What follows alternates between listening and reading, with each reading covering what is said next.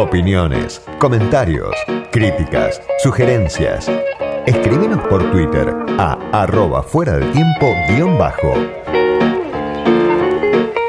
Vamos a hablar esta tarde en Fuera de Tiempo de un libro ubicado en un momento histórico, reciente de, de la historia argentina y en una provincia que es Santiago del Estero. El libro se llama La trama del juarismo, patrimonialismo y democracia en la política provincial argentina. Lo escribió Marina Farinetti, que es politóloga, que es profesora de la Universidad de San Martín y que, bueno, viene trabajando estos temas que tienen que ver con la protesta social, ¿no? Con el desborde, quizá, con algunos fenómenos.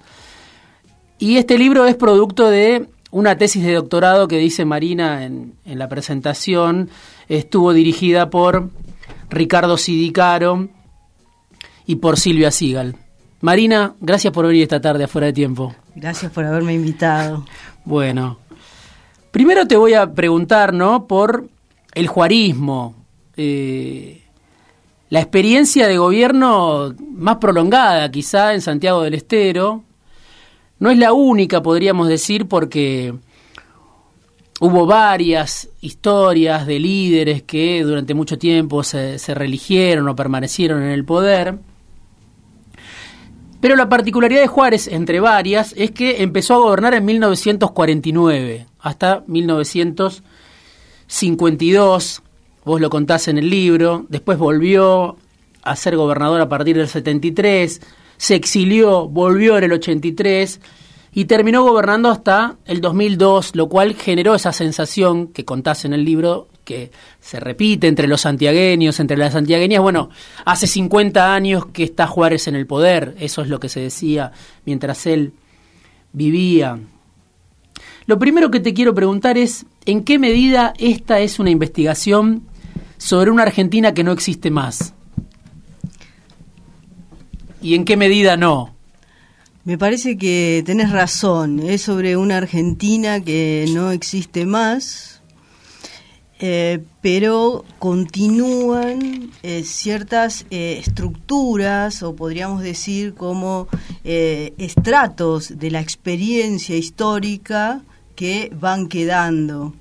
Del mismo modo que tampoco podemos decir que el juarismo eh, no se transformó, que fue siempre igual a sí mismo, eh, aunque una característica eh, muy particular era la, el rechazo del cambio o la sensación de todo el mundo de que ese régimen político no podía cambiar, ¿no? que no podía transformarse a sí mismo.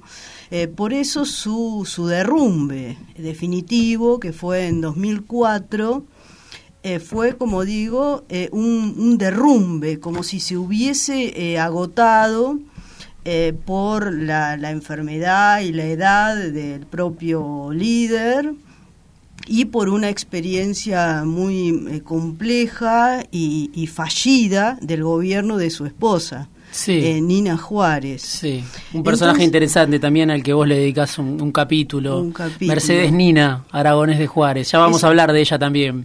Entonces, eh, las características particulares del juarismo realmente creo yo que se terminaron, digamos, no, Hmm. no existen más.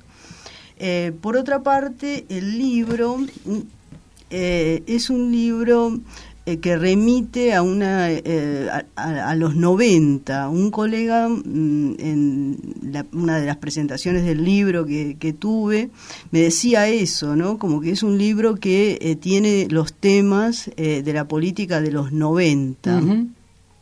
eh, porque está el tema de, la personalización de la política, el tema de, del clientelismo y también de una eh, reconfiguración eh, de, la, de la protesta social. ¿sí? Porque en, en 1993, como en general se, se, se conoce o se recuerda, aunque no sé si las nuevas generaciones eh, lo recuerdan, hubo un episodio de, de estallido social Sí. que fue mm, muy... eh, eh, como digo, muy disruptivo, digamos, en ese momento, porque era la primera vez eh, que ocurría una cosa así en, la Argentina. Eh, y sobre todo después de, del 83, ¿no? la experiencia de la democracia argentina. Eh, una situación de, vos dijiste la palabra, de, de desborde, eh, de eh, división de la sociedad entre el pueblo, podemos decir, y la clase política. Sí. Y de eh, mm, violencia importante, dado que hubo incendios de los edificios públicos, saqueos de casas de, de políticos. Ahora, lo que vos me decís eh, sobre el juarismo, que es una versión del peronismo, una versión eh, santiagueña, es una versión provincial, ¿sí? muy eh, persistente en el tiempo, adosada a un imaginario, al imaginario de que en la provincia eh, los únicos que concentraban, digamos, el poder y eso no se podía cambiar eran los Juárez. Te hago la pregunta inversa a la que te hice al comienzo, ¿no? Porque ¿en qué medida la crisis del peronismo, el mandato del ajuste que ahora parece no flotar sobre la cabeza de, del gobierno del Frente de Todos, sobre la cabeza de Sergio Massa, pero yo creo que ya estaba desde el inicio casi del gobierno del Frente de Todos, y la posibilidad del desborde o el estallido. Hace poco lo escuchamos, bueno, un dirigente que es Juan Grabois, hablando de pueden venir los saqueos, lo, lo, tengo que alertar ahora, ¿no? O sea, hay algunos componentes que permanecen o vuelven.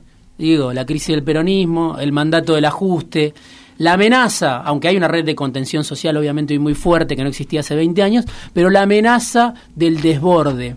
Y la pregunta es inversa, ¿en qué medida sigue siendo la misma Argentina, la del libro, a la de hoy, ¿no? Eh, porque hay cuestiones que tienen muy poco que ver con el presente, pero hay cuestiones que parece que permanecen o vuelven. Eh, sí, sin duda eso vuelve. Eh, vuelve la crisis, la crisis económica, la crisis de financiamiento del, del Estado, como fue en ese momento. En ese momento, en el, en el 93, había una gran presión de los eh, organismos multilaterales de créditos para aplicar el ajuste. Eh, y el ajuste no se detuvo eh, aún al borde, digamos, de, del estallido, sabiendo que algo así iba a ocurrir. Igualmente, la crisis era mucho peor, digamos, que en este momento, porque los empleados públicos no cobraban sus salarios desde hacía tres meses, eh, no se podían pagar eh, los contratos de ningún tipo, eh, la crisis había llegado a tal punto de que no, no había dinero como para comprar cloro para el agua potable, o sea, era una realmente una crisis extrema. Sí. Eh, pero la presión para eh, que en la provincia eh, se sancionaran leyes para la privatización de las empresas públicas, de los ban del banco, de la provincia, etcétera, no se detuvo. Eso creo que es, es algo que a mí me quedó muy muy marcado, digamos, ¿no? O sea, ¿cómo puede ser que que no se pueda eh, eh, parar, digamos, ¿no? Pese al estallido, se avanzó con el ajuste. Bueno, sí, después del estallido hubo una intervención federal y sí, efectivamente, el, el, mandato de esa intervención fue hacer eh, hacer el ajuste, digamos, que en ese momento se llamaba hacer la reforma del Estado. Ahora te voy a preguntar porque el interventor, por eso digo, hay, muchos temas, esto pasó hace tres décadas, pero hay muchos temas y muchos protagonistas que son los mismos. Por ejemplo, el interventor de ese Santiago del Estero era Juan Schiaretti, hoy gobernador de Córdoba, hoy candidato o precandidato ya presidencial para el año que viene, bueno, una figura que que tiene mucha atención de, lo que yo llamo el círculo rojo o, se denomina el círculo rojo, pero te quiero preguntar más sobre el juarismo porque ustedes en el libro, vos en el libro planteás que eh, hicieron un esfuerzo para que la investigación no quedara atrapada en el discurso organizado en torno a un poder personal, es decir, que todo se explicaba por el poder de Juárez, ¿no? Del caudillo. Y mi pregunta es, ¿qué es lo que distinguía al juarismo de otras expresiones provinciales, como las hay todavía, en muchos casos, pienso en Formosa, o en el mismo Santiago del Estero, donde hoy gobierna, ya, hablaremos, Gerardo Zamora, que es un radical, pero hay algunas continuidades. Digo, ¿qué es lo que distinguía al juarismo de otras expresiones de mucho tiempo en el poder con la identidad del peronismo, no? Ay, qué pregunta difícil. es una pregunta realmente difícil. Eh, por supuesto, a mí me parece que eh, se trata de un fenómeno muy particular, provincial, y todos los demás con los cuales vos estás eh, comparando eh, también lo son, aunque comparten, comparten ciertas características. Que en la época, a mí me parece que la característica que comparten es la centralización del poder para eh, sostener un juego político eh, que eh, si no fuera así, digamos, caería en una fragmentación muy grande. Al menos estoy hablando de, de Santiago del Estero. Y es posible eh, que esta sea una característica tal vez común con otros. Entonces yo digo, no quedar atrapado en la cuestión personal, eh, porque hay características del juego político eh, que hacen que se sostenga ese, ese lugar de el que dirime entre eh, la competencia de los distintos liderazgos, porque al mismo tiempo que la centralización del poder, lo que ocurre es una descentralización muy grande y una competencia muy grande en, los, en los niveles eh, inferiores. Eh, claro, por debajo de, Juárez todo, todo, todo se discutía y se disputaba ese poder, ¿no? El único líder era Juárez, pero abajo había interna, abierta. Eso es muy, muy paradójico hay un colega, bueno, Gabriel Bomaro, que también estudió sobre el juarismo, él habla de una eh, centralización descentralizada eh, y al mismo tiempo eh, un poder que se sostiene porque, porque se, se, necesita. Hay, hay, una, otra cuestión que ustedes analizan, bueno, siguiendo a, Weber, ¿no? La cuestión del carisma en el liderazgo, ¿no? Como una cuestión central de un líder y eso también uno puede mientras escucha y piensa en eso puede traerlo al presente no el liderazgo hoy hecho de carisma en Argentina en otros países de América Latina. Pero ustedes lo marcan lo dice Weber cuando muere el líder ese tipo de dominación tiene que mudar mutar, perdón, hacia la rutinización del carisma, es decir, tiene que transformarse ese carisma en una organización que venza el tiempo, podemos decir, ¿no? ¿Cómo se resuelve ese problema todavía hoy cuando muere el líder, cuando el líder se agota como líder, cuando ya no puede ser reelecto? ¿Cómo se hace para que ese carisma mute en una organización que lo trascienda y, y, le permanezca sobrevivir a ese proyecto. Pienso en el kirchnerismo, podemos pensar en el lulismo, podemos pensar en Evo Morales en Bolivia, eh, no es fácil, ¿no? Ese pasaje del carisma a la organización. Claro, claro, es el problema de la, de la sucesión y, de la y de la transmisión del carisma. Eh, bueno, para Max Weber eh, puede ocurrir que el, que el carisma eh, se transmita a una institución, a una, a una investidura. O sea, por ejemplo, a la investidura de un gobernador o a la investidura de un, de un presidente.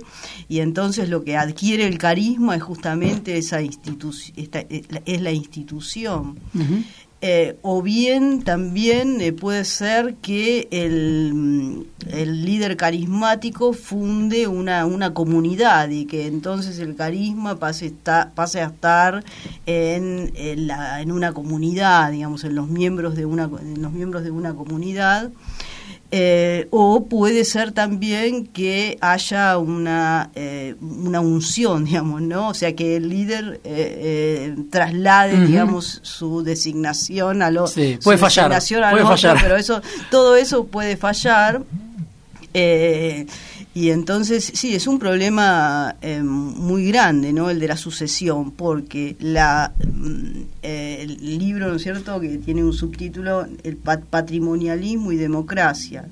Entonces, el patrimonialismo se refiere a a, una tradicionalización eh, de, mm, de del liderazgo, digamos, a partir de relaciones personales, una red de relaciones personales.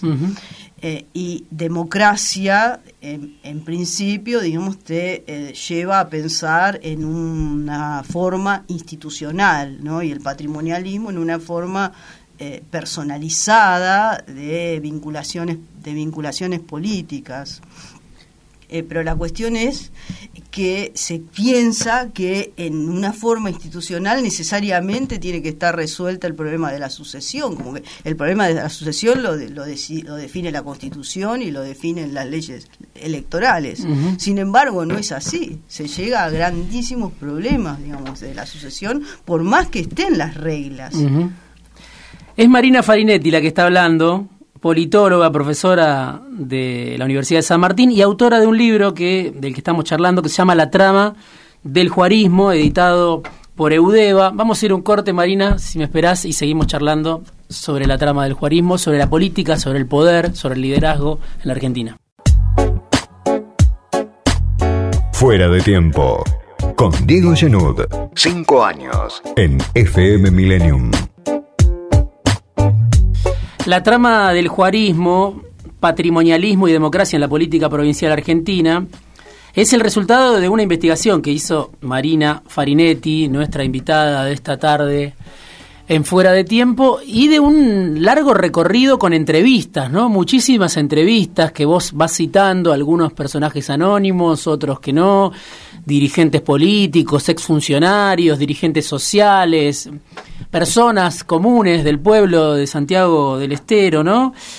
Y hay algo que aparece, que vos mencionás, que varios te dicen cuando empezás a indagar, no sé si fue a partir de 1999, unos años después, que te dicen algunos el santiagueñazo, que fue esa gran rebelión que terminó con todos los edificios prendidos fuego, incluida la casa de Juárez y otras casas de dirigentes políticos, el santiagueñazo nunca existió, te dicen algunos, ¿no? Después, al poco tiempo ya te empiezan a decir eso, a los seis años, como si hubiera pasado hace 50 años. ¿Por qué? ¿Qué quiere decir eso? ¿Cómo lo interpretás? Que, que se niegue ese estallido, esa conmoción única, inédita, que sacudió a la provincia. Bueno, es paradójico y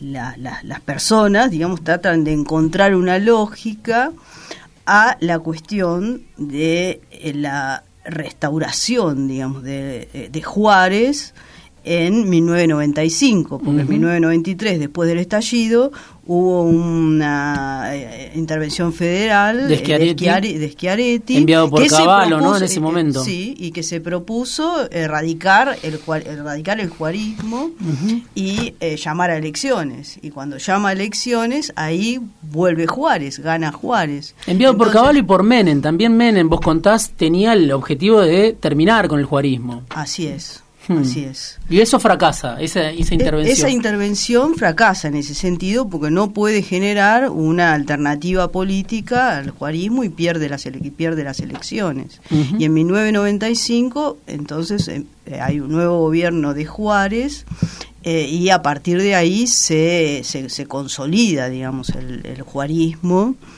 Eh, consigue quedarse, digamos, un tiempo eh, mucho más que an, mucho más que antes, porque finalmente diez años más hasta casi hasta los crímenes de la dársena, ¿no? En 2004. Exactamente, exactamente, hasta 2004.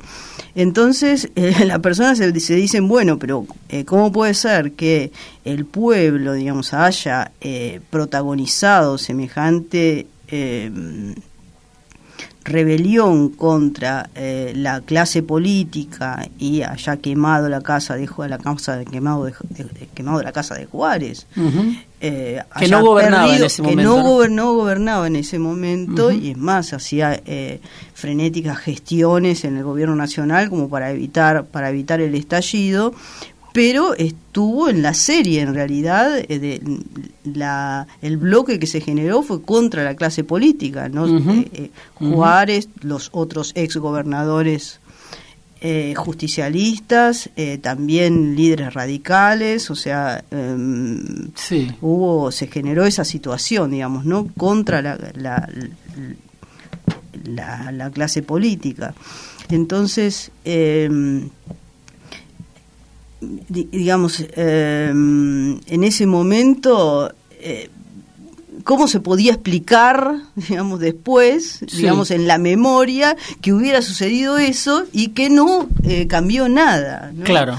Entonces, en apariencia. En, apariencia, entonces quiere decir que no fue una rebelión, porque hay diferentes teorías en, en, Santiago del Estero acerca de qué sucedió, ¿no? Y una teoría es, bueno, hubo una, eh, una rebelión eh, que eh, también no eh, los empleados no, generó, no generó no generó cambios profundos pero eso no quiere decir eh, que no haya existido. Y después están las teorías de que vino gente de otros lados sí, todas las teorías de, agitadores externos que están en todas las rebeliones no o en todos los estallidos. Exacto que no fueron los santiagueños y ahí se monta la cuestión de que no existió no existió como una protesta genuina eh, y, eh, con eh, voluntad de, transformación, digamos, de, de, cambio. ¿Y qué fue lo que se quebró, no? Porque vos decís el Estado juarista, más allá de que se concentrara el poder, más allá incluso de que en algún momento ex represores fueron parte del gobierno de Juárez, ¿no? Represores condenados por delito de lesa humanidad, etcétera, pero era una organización abierta, decís vos, eh, había un vínculo entre los que dominaban y los dominados, era permeable a los humores sociales, el juarismo, sin embargo, algo pasó ahí, está bien, no gobernaba Juárez, pero era un proceso el que se impugnaba, me parece, ¿no? ¿Qué fue lo que pensás vos desató esa rebelión? Y bueno, primero la cuestión de la carestía, ¿no? Y la, la, la, falta de, de, pago de los salarios públicos, la alta dependencia del Estado, eh, eso, por, eso por una parte.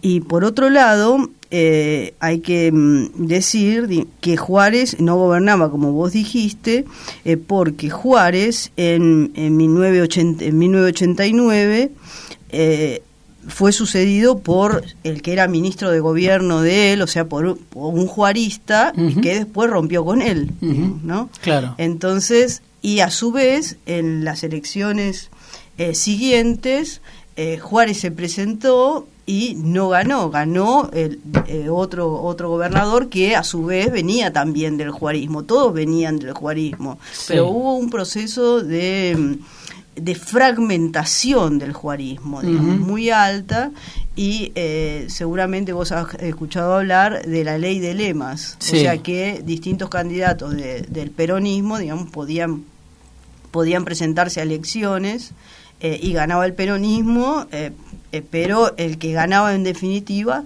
tenía pocos, tenía pocos votos. Entonces, Carlos Mujica, que era el, el, gobernador en ese momento, tenía un desprestigio muy, muy grande, eh, renunció, eh, trasladó el, el, gobierno al vicegobernador con muy, muy, muy poca legitimidad. Eh, realmente el que tenía más legitimidad era Juárez, y bueno, y, y también un líder radical, José Zavalía, y ellos fueron los que más hicieron para evitar el, para, para evitar el estallido. No estaban gobernando. Hay, hay algo interesante que también marcás, este, que me imagino que incluso puede sorprender a algunos, porque no, no, no propaga por ahí la, versión eh, más difundida, cuando hablas del clientelismo en Santiago del Estero, ¿no? Y no lo acotás a una relación entre el poder político y los sectores más vulnerables, llamémosle los que menos tienen, los que pueden recibir algún tipo de subsidio, transferencia, asignación eh, cuando se habla de clientelismo se habla de ese vínculo entre el poder político y los que menos tienen. Pero vos decís, si no me equivoco, y corregime, bueno, el clientelismo en Santiago del Estero, y uno puede pensar en otras provincias o en otros municipios, no se limita a la relación con esos sectores, los que menos tienen. abarca también a todos los que viven del sector público o se relacionan con el sector público, el sector público que es fuente de trabajo para médicos, para empresarios, para abogados, ¿no? Todos son parte de esa relación clientelar. No es un clientelismo acotado a los sectores eh, populares, sino que es un clientelismo que permea en todas las capas sociales, ¿no? Así es, eh, porque estamos hablando de una política organizada en, en redes de relaciones, de relaciones personales. Eh, entonces, tanto los sectores medios eh, como los sectores populares eh, también están asociados. asociados, asociadas en esas, en esas redes, ¿no? Por eso yo digo patrimonialismo.